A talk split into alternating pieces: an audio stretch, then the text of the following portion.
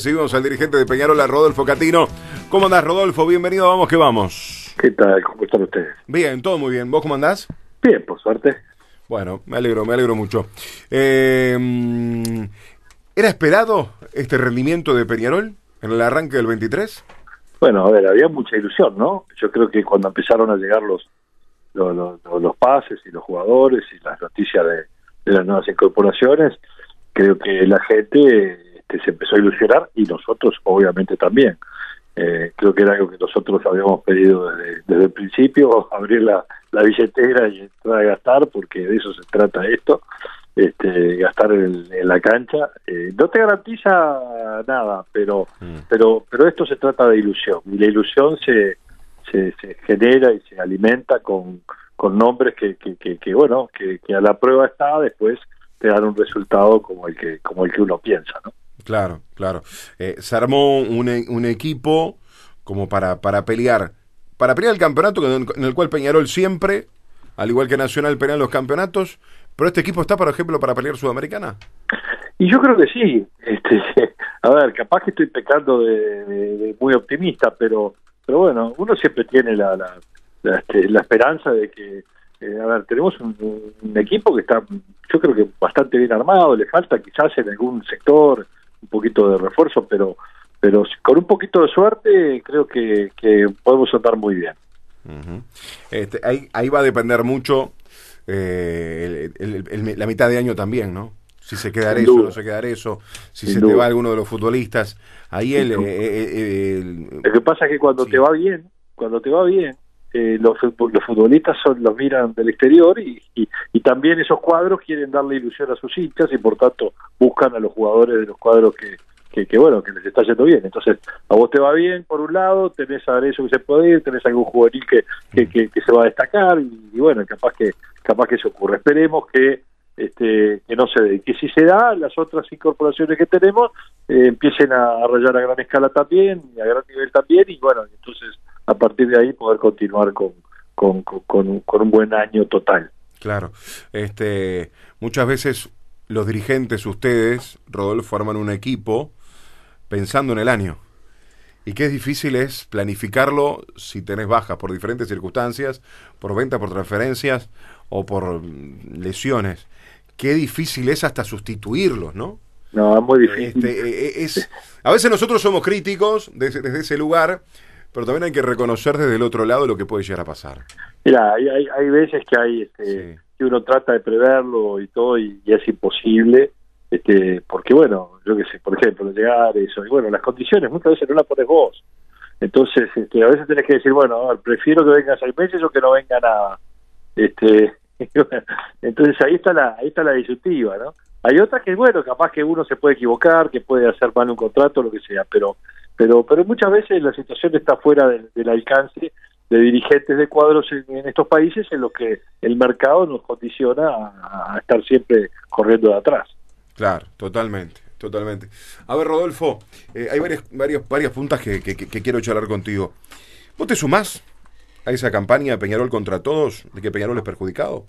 No, no, hay una animosidad no, contra Peñarol? No, no, a ver, eh, dos cosas. Una, eh, en la directiva de Peñarol cuando se decide algo vamos todos juntos este, y en las decisiones que se toman. Mientras no se tomaron las decisiones uno trata de lograr que cada uno que, el club vaya por el camino que uno entiende que es el mejor para el club.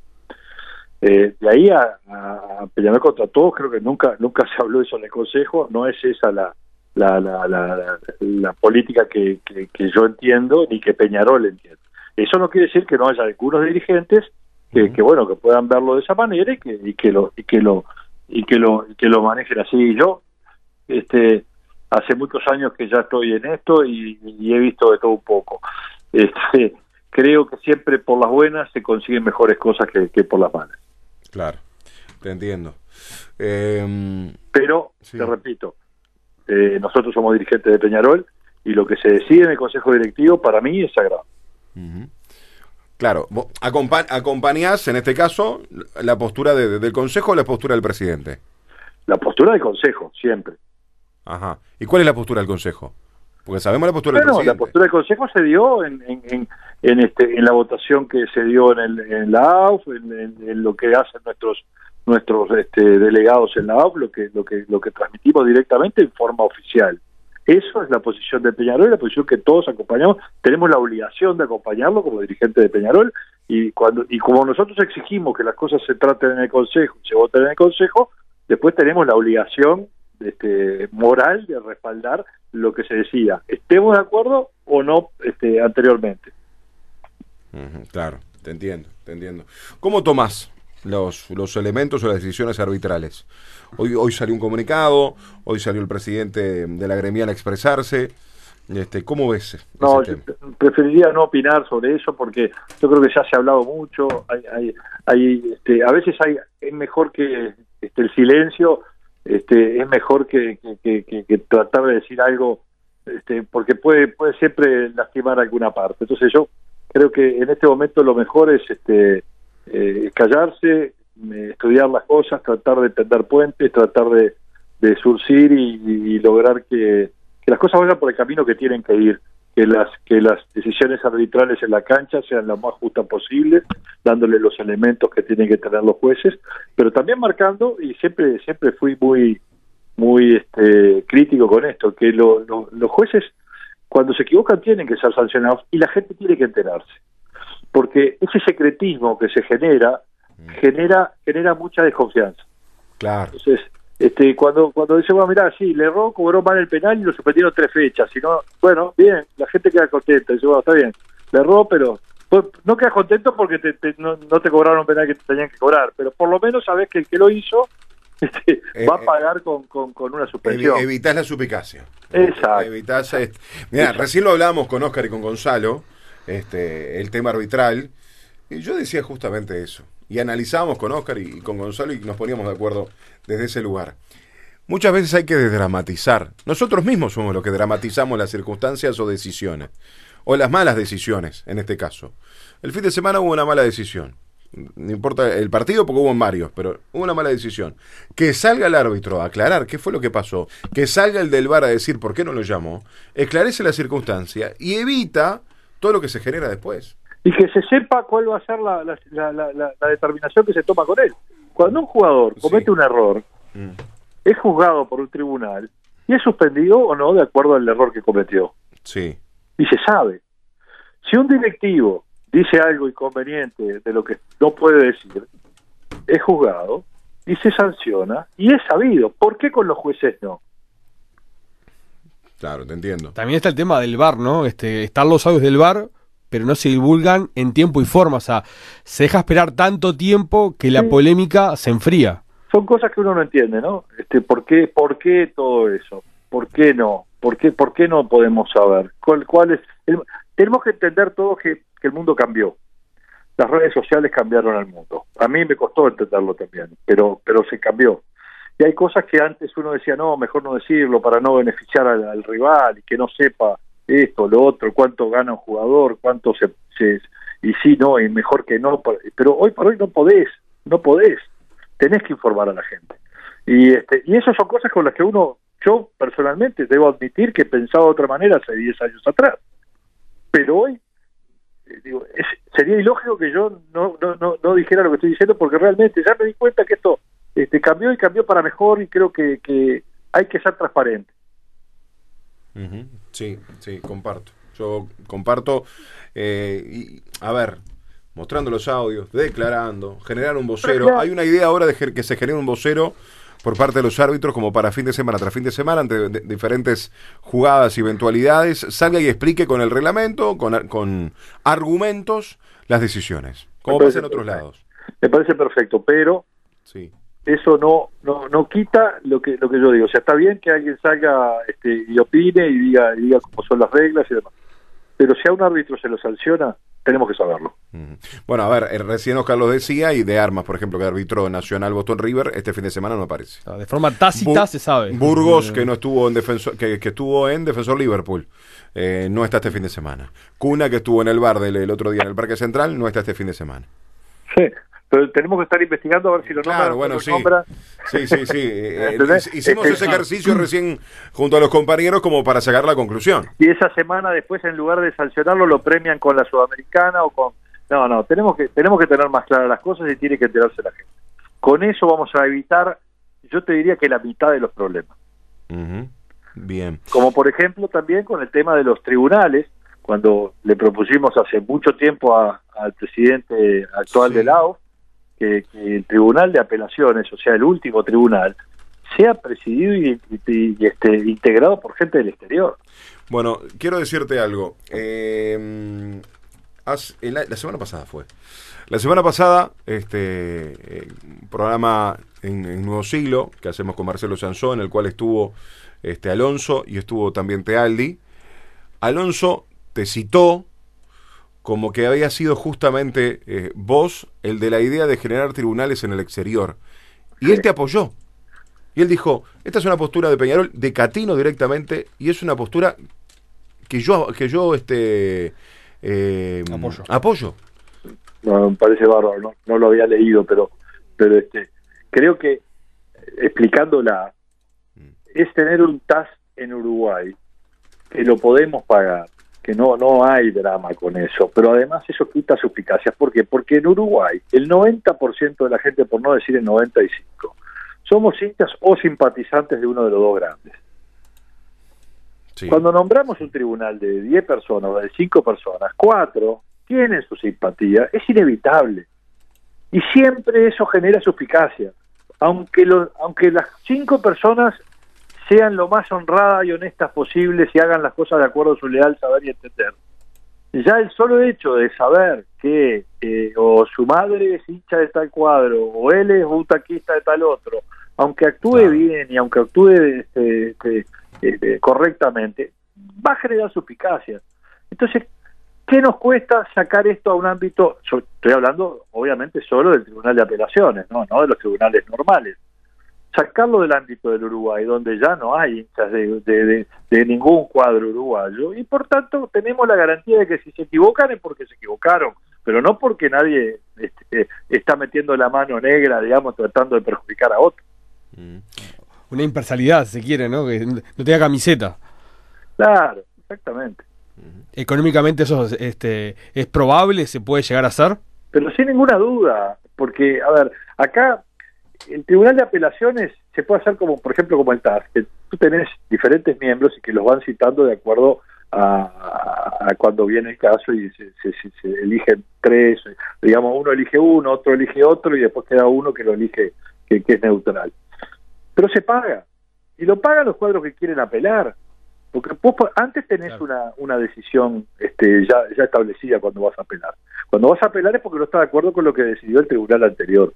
Y si vos querés apelar en cualquier, en la justicia, todo, uno paga por hacerlo. Paga el abogado, paga, paga a la justicia por apelar. Entonces, este, si, si vos no agarras los mejores abogados del mundo que te pueden cobrar de repente una fortuna, sino que tenés este, gente que, que, que, que pueden ser, digamos, saber mucho de derecho deportivo, pero no, no, no tienen por qué cobrarte una fortuna, y bueno, no va a ser caro para el fútbol uruguayo. Eh, Y nos va a evitar un montón de problemas. Está bueno. sí. Sí, sí, sí, que- sí, comparto, comparto, comparto. Justo ya te digo, eh, lo había informado el presidente los otros días de, de- de AUF, eh, esta postura, y mismo, ya te, ya te digo, te había citado, y, y me parece que es algo que, que debe darse. Pero a corto plazo, ¿eh? No es un- que una, No, idea, una, idea que se trabaje. No, no, no. Ya, Con nombre ya. Propio. ahora- nombre propio. No, ahora que estás en plena construcción Ah. de una nueva AUF, entre comillas, porque cambian los tribunales o deberían cambiar los tribunales y algunos miembros, bueno, aprovechar la circunstancia. Y si no lo hacen ahora, más tarde o más temprano, Mm. alguien lo va a hacer. Porque realmente hay que hacerlo. Eh, ¿Qué pasa con Arezo? Bueno, tiene una, una, por lo que yo sé, no, no, no he hablado con el médico, pero sí me informó el presidente, eh, tiene una leve distensión y, este, y aparentemente se lo va a dejar fuera de este partido para evitar que haya este, una, este, una lesión, una lesión mayor, pero aparentemente es leve la, la, la- la- la situación, o sea que no, no sería complicada. Bien. Eh, hace un ratito decíamos sobre ser claros en la información. Este, y los que estamos hace años en esto, Eh, antes los médicos hablaban, antes te informaban. ¿Por qué ahora no?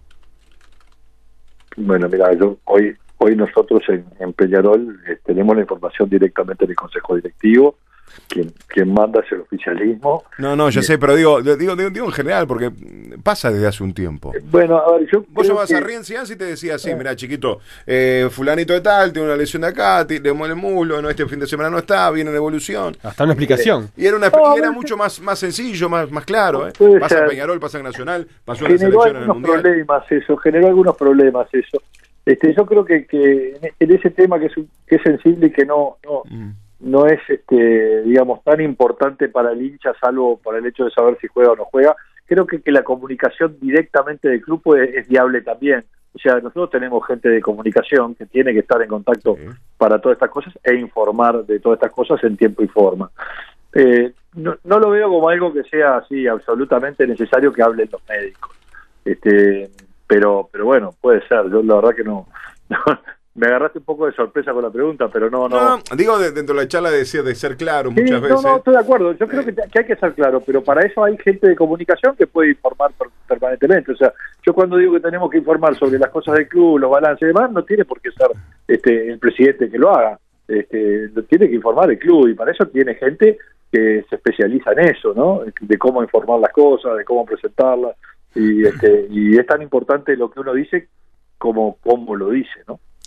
Eh, Rodolfo se está por eh, conformar, por supuesto, un nuevo ejecutivo en la AUF. Se dice que, podría estar conformado después de Semana de Turismo. Eh, te consulto, Peñarol, ¿debe seguir teniendo de alguna manera un representante? Bueno, nosotros no, tengo ninguna duda respecto a que Peñarol es, es, para empezar, es uno de los dos grandes del Uruguay. No puede estar uno de los grandes dentro del Ejecutivo y otro por fuera este, la verdad es que no no sería justo, no sería lógico, más allá de que de que eh, bueno Peñarol pueda no haber apoyado la este digamos el, presidente que ganó. Claro, que de hecho por, por historia, por por por grandeza, este tiene ganado un lugar siempre en la conducción de la AUF, así que yo creo que hoy por hoy este tienen que buscar la forma de ponerse de acuerdo y que, y que Peñarol tenga su representante. ¿Sos de lo que piensa que, que debería continuar este Tealdi? Bueno, nosotros siempre fuimos claros, nuestra agrupación siempre fue clara diciendo de, de, respecto a que a que realmente Tealdi hizo un trabajo brillante en la UF, eh, se avanzó mucho en muchos muchos temas que que se estaba que se estuvo trabajando durante ya algunos años, quedaba muchas cosas por hacer, pero prescindir de una de una persona como Gastón que que, bueno, que ya hace, este, digamos, algunos años estaba trabajando el lado, sería un error. Eh, de cualquier manera, entendemos que, que, que quien nombra al representante de Peñarol, en este caso, debe ser el oficialismo y este y, tienen todo el derecho al mundo, así que, eh, bueno, nada, para nosotros lo mejor sería que siguiera Gastón, porque es la persona que creo que ha demostrado que, que, ha trabajado muy bien, más allá de que este, no, no se pueden ganar todas y que y que este, en, el último tiempo tuvo algún chisperío con el presidente, y por eso, con el presidente de Peñarol me refiero, y quizá por eso este, la situación que se dio, pero pero reconocido por el mismo presidente eh, Rubio eh, de que eh, Gastón hizo un brillante trabajo. respetable la posición de Peñarol de, de, votar otro candidato, de estar en contra del presidente actual de, de la AUF.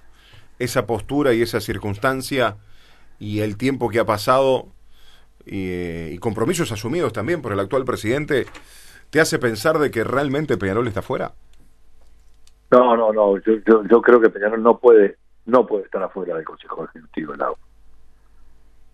mm. eh, analizando un poco los lugares, eh, Rodolfo. Claro, yo no, quiero. No, no, está bien, pero digo. No quiero entrar en esa, chiquito, porque la verdad que no.